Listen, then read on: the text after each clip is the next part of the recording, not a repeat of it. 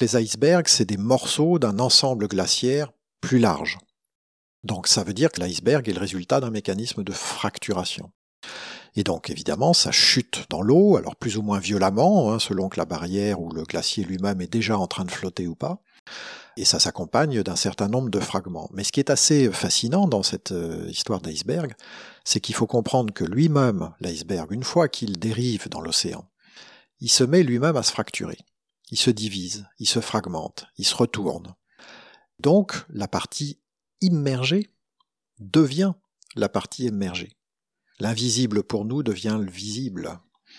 Et ça, c'est quand même assez fascinant, parce que, y compris d'un point de vue biologique, hein, c'est-à-dire que tous les nutriments, tout le petit plancton, par exemple, qui s'accroche aux parois de la partie immergée, se retrouvent le nez en l'air. ça, ça intéresse beaucoup les oiseaux. Olivier Rémaud est philosophe et directeur des études, c'est-à-dire prof, à l'EHESS, l'école des hautes études en sciences sociales. Il a publié, en novembre 2020, un beau livre sur les icebergs. Penser comme un iceberg chez Actes Sud. Un livre inclassable, un ovni, qui m'a été mis entre les mains par Nelly Ponce, l'auteur d'Océan Plastique que vous avez déjà entendu dans Baleine sous gravillon. Dans Penser comme un iceberg, Olivier compile des histoires de toutes les époques qui mettent en scène les baleiniers, les Inuits, les scientifiques, les explorateurs et même des peintres et des moines.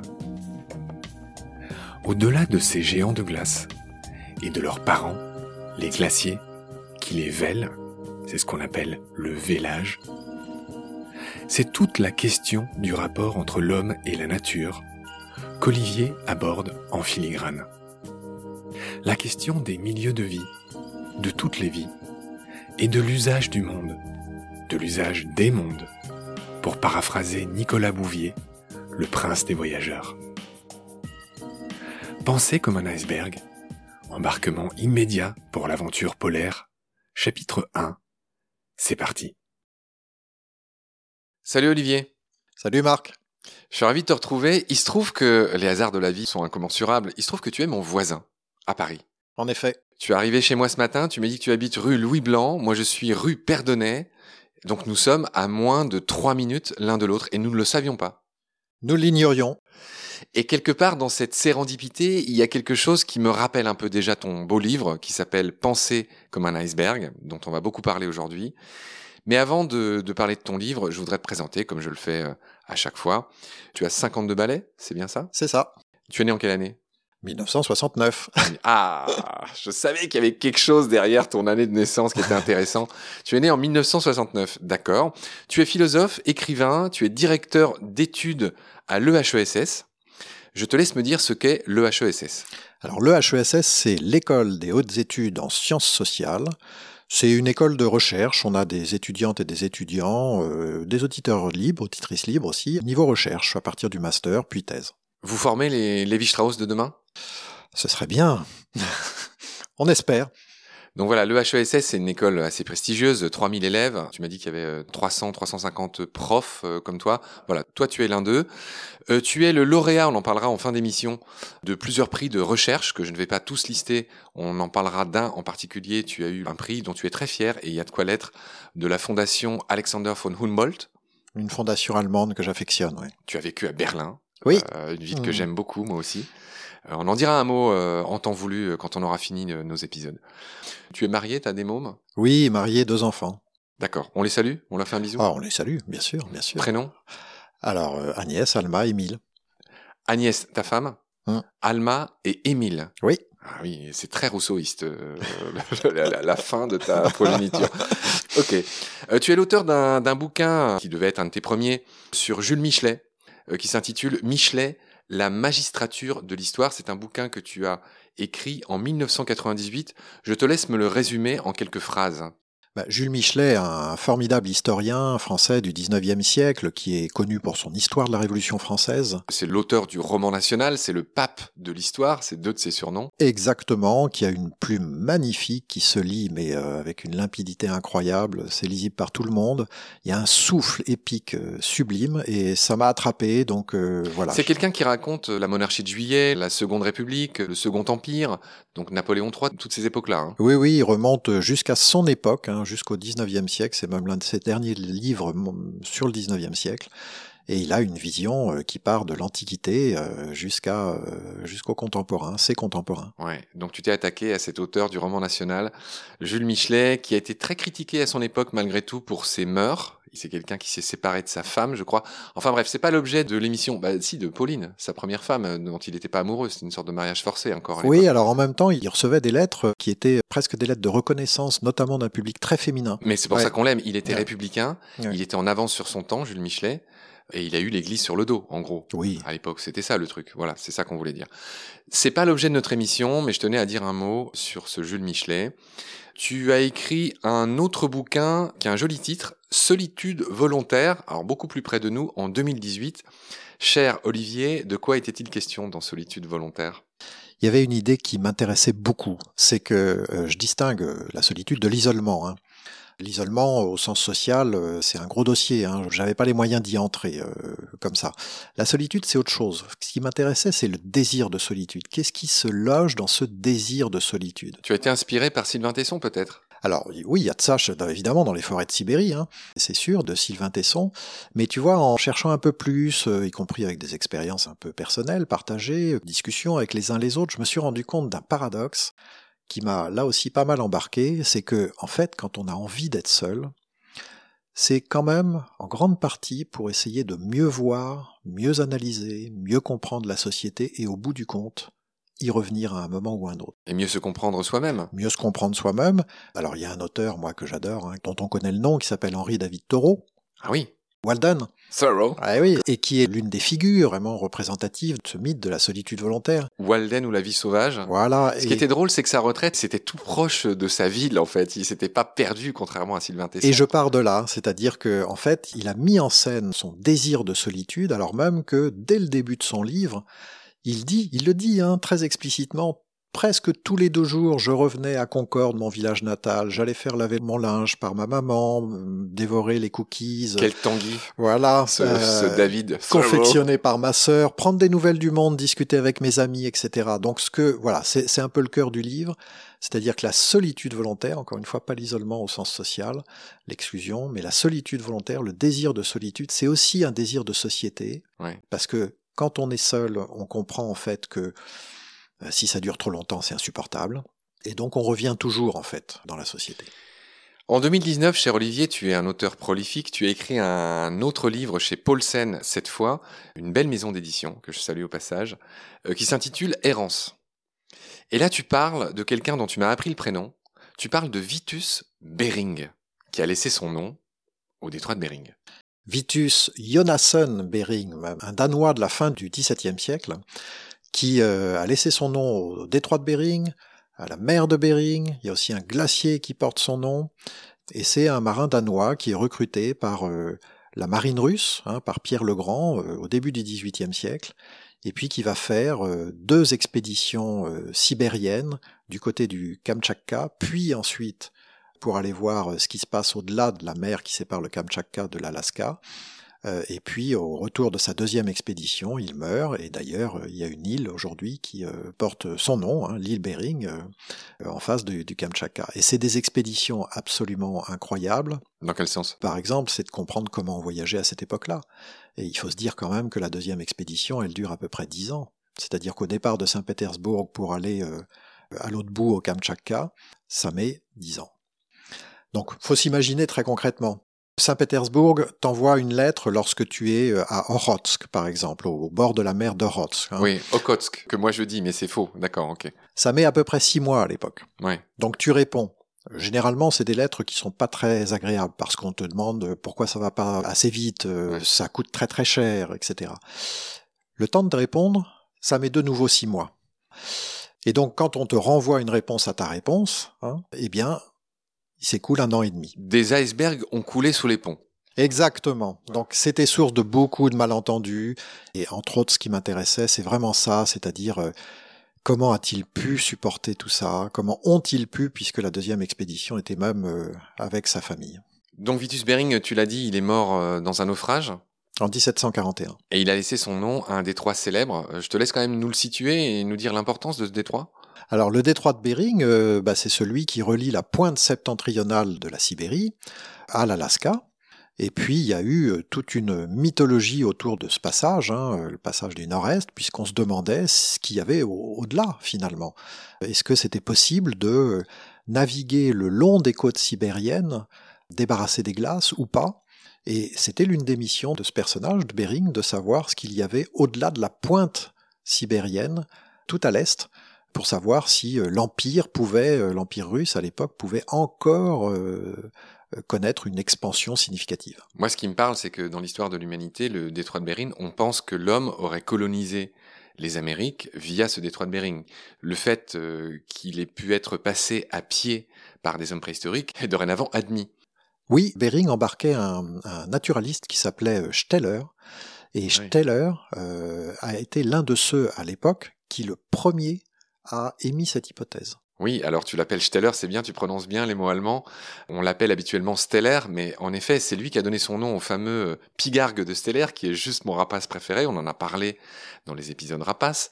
Euh, il a aussi euh, nommé la ritine de Steller, qui est un dugon guidé. On en a aussi parlé dans Baleine sous gravillon. On a parlé tellement de choses, mon vieux, tu, tu, tu, tu imagines même pas.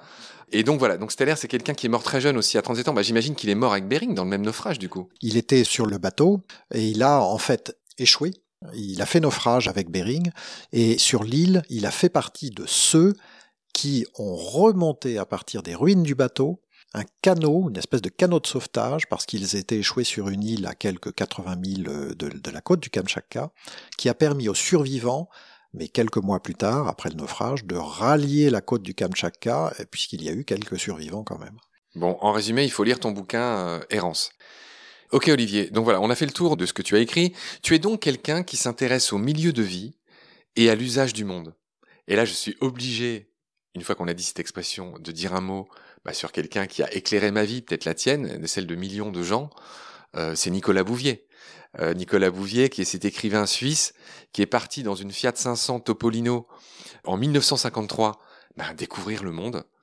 Euh, il s'est arrêté à la fameuse passe de Kiber entre le Pakistan et l'Afghanistan. Euh, Qu'est-ce que tu as retenu, toi, de cet écrivain voyageur sublime euh, qui a bercé des millions de jeunesses, euh, dont la mienne? Qu'est-ce que tu peux me dire Qu'est-ce que tu as envie de me dire de Nicolas Bouvier? J'ai retenu au moins deux choses. Déjà, le, le, le titre qui est quand même une formule sublime, euh, tout simplement, quoi, et que j'adore en plus conjuguer au pluriel euh, les usages du monde.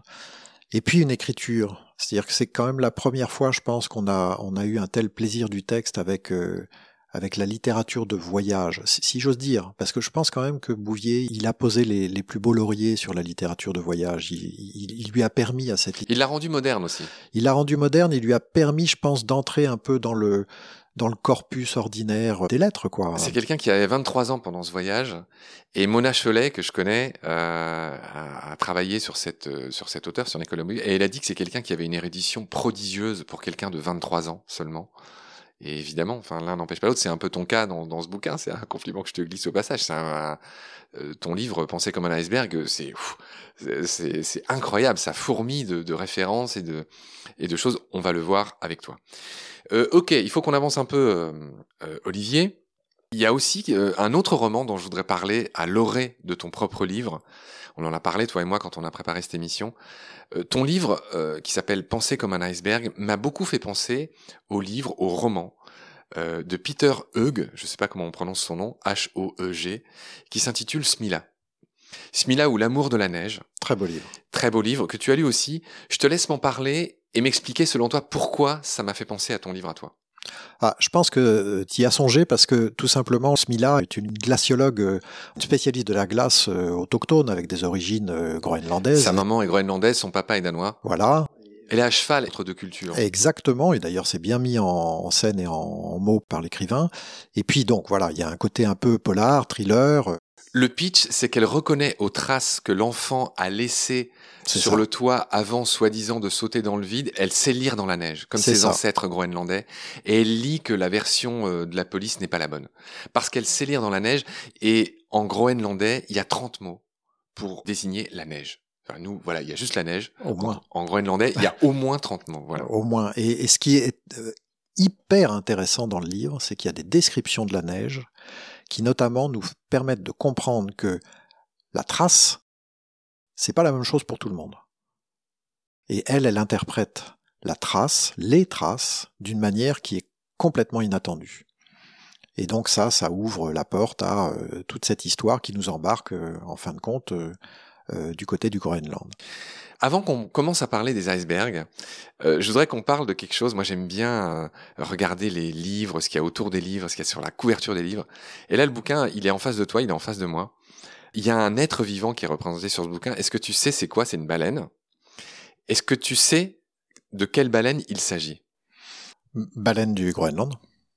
Alors, c'est très bien vu de ta part. C'est une baleine très spéciale. Je voudrais en dire un mot, d'autant plus que le nom de l'émission, c'est Baleine sous gravillon. Pour moi, c'était impossible de pas en parler.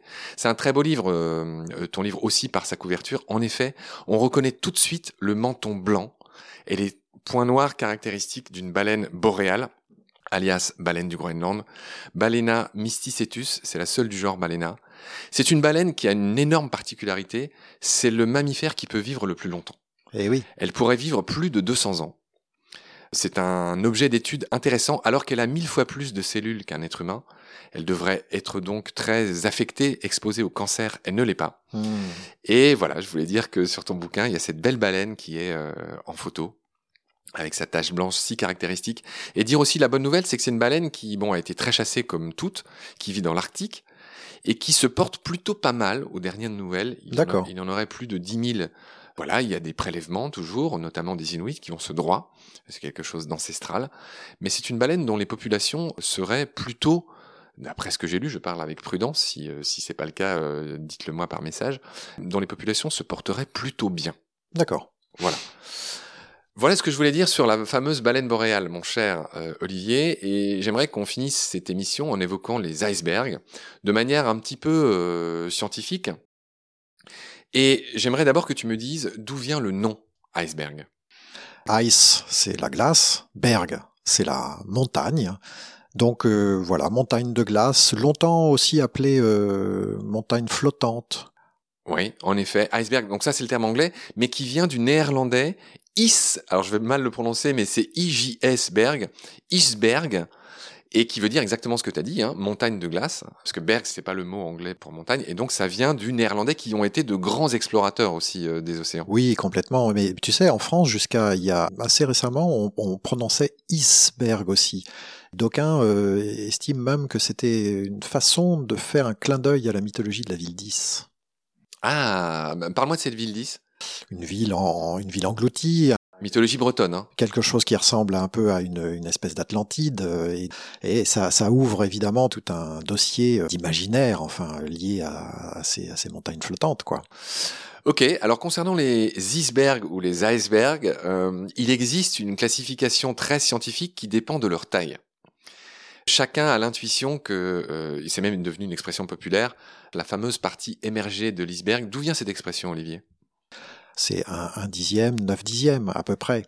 C'est ça, 92% d'un iceberg est situé sous l'eau. C'est-à-dire que quand on voit un iceberg qui fait 30 mètres euh, devant nous, ça veut dire qu'il y a, euh, genre, en simplifiant, 300 mètres sous l'eau. Ouais, c'est énorme. Donc c'est énorme. D'où cette expression, tout simplement, la partie émergée de l'iceberg, c'est ne voir qu'une partie, un détail infime d'un tout qui est invisible. Oui, ça bien sûr. Voilà. Oui, oui. Classification des icebergs. Alors j'ai noté qu'en fonction de leur taille au-dessus de l'eau, eh ben ils avaient des noms en français et en anglais. Donc on va les passer en revue. Le plus petit euh, iceberg possible, c'est celui qui fait moins d'un mètre au-dessus de l'eau. Et celui-là, ça s'appelle en français bizarrement un bourguignon. Je sais pas si tu le savais. si, si, si. C'est drôle, mais ça Si, si, bah, on, on pense forcément au bœuf, hein, Ah ouais à quelque chose qui est de l'ordre d'une recette qu'on va manger, etc. Mais, euh, mais, mais, mais non. euh. Donc le tout petit iceberg de moins d'un mètre de haut, ça s'appelle un bourguignon growler en anglais, le grogneur, euh, je sais pas trop d'où ça vient non plus. Au-dessus, c'est-à-dire de 1 à 5 mètres de haut, ça s'appelle un fragment, un bergy bit, un bout de berg euh, en anglais. Les petits small iceberg, c'est de 5 à 15 mètres de haut. Donc à chaque fois, enfin, ça, ça augmente énormément la masse du truc. Il y a les medium berg, moyens en français, de 15 à 45 mètres de haut. Donc là, ça, on commence à, à entrer dans, dans le sérieux, si j'ose dire. Exactement. Euh, nous avons les large berg, donc ça c'est les gros euh, icebergs, 45 à 75 mètres de haut. Et nous avons les très gros, euh, les very large berg. Et ça c'est au-dessus de 75 mètres de haut et de 30 millions de tonnes. Voilà pour leur classification. Ce qu'il faut que tu m'expliques, c'est que quand un iceberg se détache, il est toujours accompagné de fragments. Enfin, c'est jamais très propre tout ça. Oui, alors ça, c'est une, opération, un mécanisme de, fracturation qui a plein de causes. Euh, mais effectivement, les icebergs, il faut quand même se dire que c'est toujours attaché à un glacier. Hein, c'est un morceau de glacier. Ou à ce qu'on appelle l'ice shelf, Tout à fait, les barrières de glace. à ce barrière de glace, une Ouais, sorte oui. de, de couverture de glace qu'il y a par exemple en Antarctique. C'est ça, mais qui souvent elles-mêmes en fait bouchent des glaciers, retiennent des glaciers. On comprend très bien ce mécanisme-là euh, avec des désintégrations de grosses plaques Ça pousse. tabulaires. Oui, c'est ça, ça pousse. Et donc les, les barrières de glace retiennent en fait l'écoulement naturel des glaciers. Mais donc les icebergs, c'est des morceaux d'un ensemble glaciaire plus large. Donc ça veut dire que c'est l'iceberg est le résultat d'un mécanisme de fracturation. Et donc évidemment, ça chute dans l'eau, alors plus ou moins violemment, hein, selon que la barrière ou le glacier lui-même est déjà en train de flotter ou pas. Et ça s'accompagne d'un certain nombre de fragments. Mais ce qui est assez fascinant dans cette euh, histoire d'iceberg, c'est qu'il faut comprendre que lui-même, l'iceberg, une fois qu'il dérive dans l'océan, il se met lui-même à se fracturer. Il se divise, il se fragmente, il se retourne. Donc la partie immergée devient la partie émergée. L'invisible pour nous devient le visible. Et ça, c'est quand même assez fascinant, parce que, y compris d'un point de vue biologique, hein, c'est-à-dire que tous les nutriments, tout le petit plancton, par exemple, qui s'accroche aux parois de la partie immergée, se retrouve le nez en l'air. Ça, ça intéresse beaucoup les oiseaux. J'aimerais qu'on parle aussi de la forme des icebergs. On a parlé de leur taille. On va parler de leur forme. Ils ont aussi des noms suivant la forme qu'ils ont. C'est un peu comme les nuages. C'est très beau. D'ailleurs aussi la science des nuages. euh, C'est aussi quelque chose auquel tu dois être sensible. Oui, oui, oui, il y a beaucoup de similitudes, je trouve. que chacun sait que voilà, il y a des nuages euh, qui sont des espèces de traînées, il y a les fameux cumulonimbus, il y a ceux qui sont massifs, euh, et puis il y a ceux qui sont lenticulaires, en forme de lentilles, qui sont magnifiques. J'en ai vu dans les Andes, par exemple, il y en a souvent là où il y a des montagnes. Enfin bref, on va revenir sur Terre et on va pas rester dans les nuages. En matière de forme, le premier type d'iceberg, euh, c'est le tabulaire. Je te laisse m'expliquer à quoi il ressemble. Le tabulaire, c'est euh, c'est vraiment la caractéristique de l'Antarctique. C'est des énormes plaques glaciaires, donc c'est tout plat, c'est comme une table en fait. C'est très large, et d'ailleurs c'est pas forcément hyper profond. En fait, la partie immergée ne descend pas forcément si loin que ça, si profondément que ça. Ce qui vraiment caractérise le tabulaire, c'est euh, c'est le côté hyper massif, avec des arêtes très droites, donc des cassures très très nettes. Et c'est des plaques qui dérivent euh, Voilà, c'est des plaques. pendant très très longtemps, euh, durant plusieurs années. L'autre forme possible, c'est le trapu, donc le blocky en anglais. Alors pareil, dis-moi, euh, dis-moi c'est quoi ces caractéristiques à celui-là? Bah, il, est, il est déjà beaucoup plus petit, il est massif, mais il est plus petit, plus compact d'une certaine manière, un peu plus haut parfois.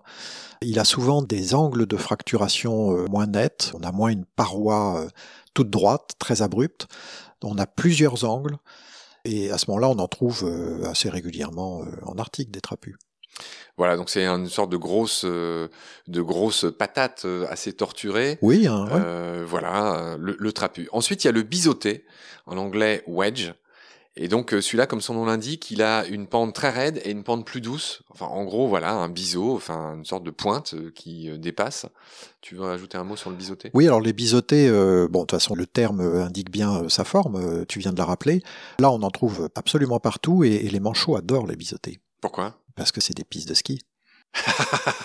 D'accord, d'accord, c'est bien dit. Ensuite, il y a l'érodé, en anglais dry dock. Qui a une forme irrégulière. D'où il provient l'érodé? Alors, il provient des mêmes endroits, avec les mêmes mécanismes, simplement il est déjà un peu plus âgé.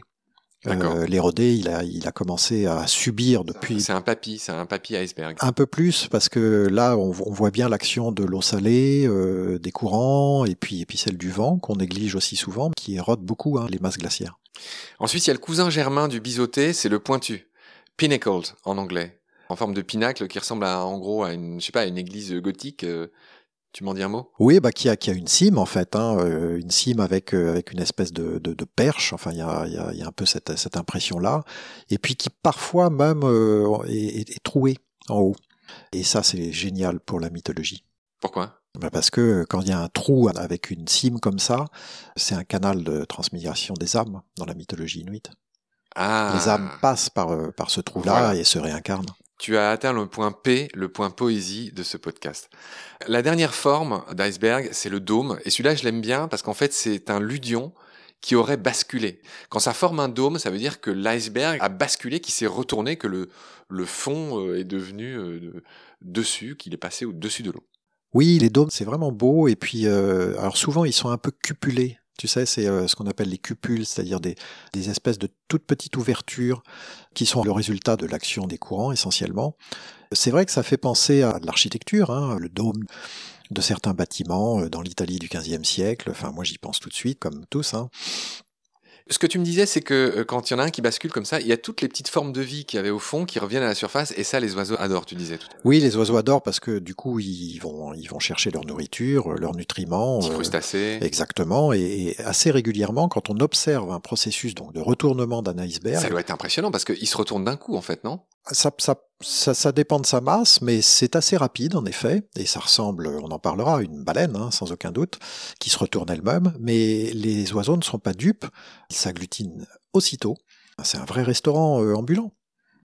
Sur ce, on a fini euh, les formes des icebergs et je te propose qu'on achève ici notre premier épisode. Euh, cher Olivier, je te retrouve avec beaucoup de plaisir très vite pour la suite. Prends soin de toi. Salut. Merci Marc. Salut.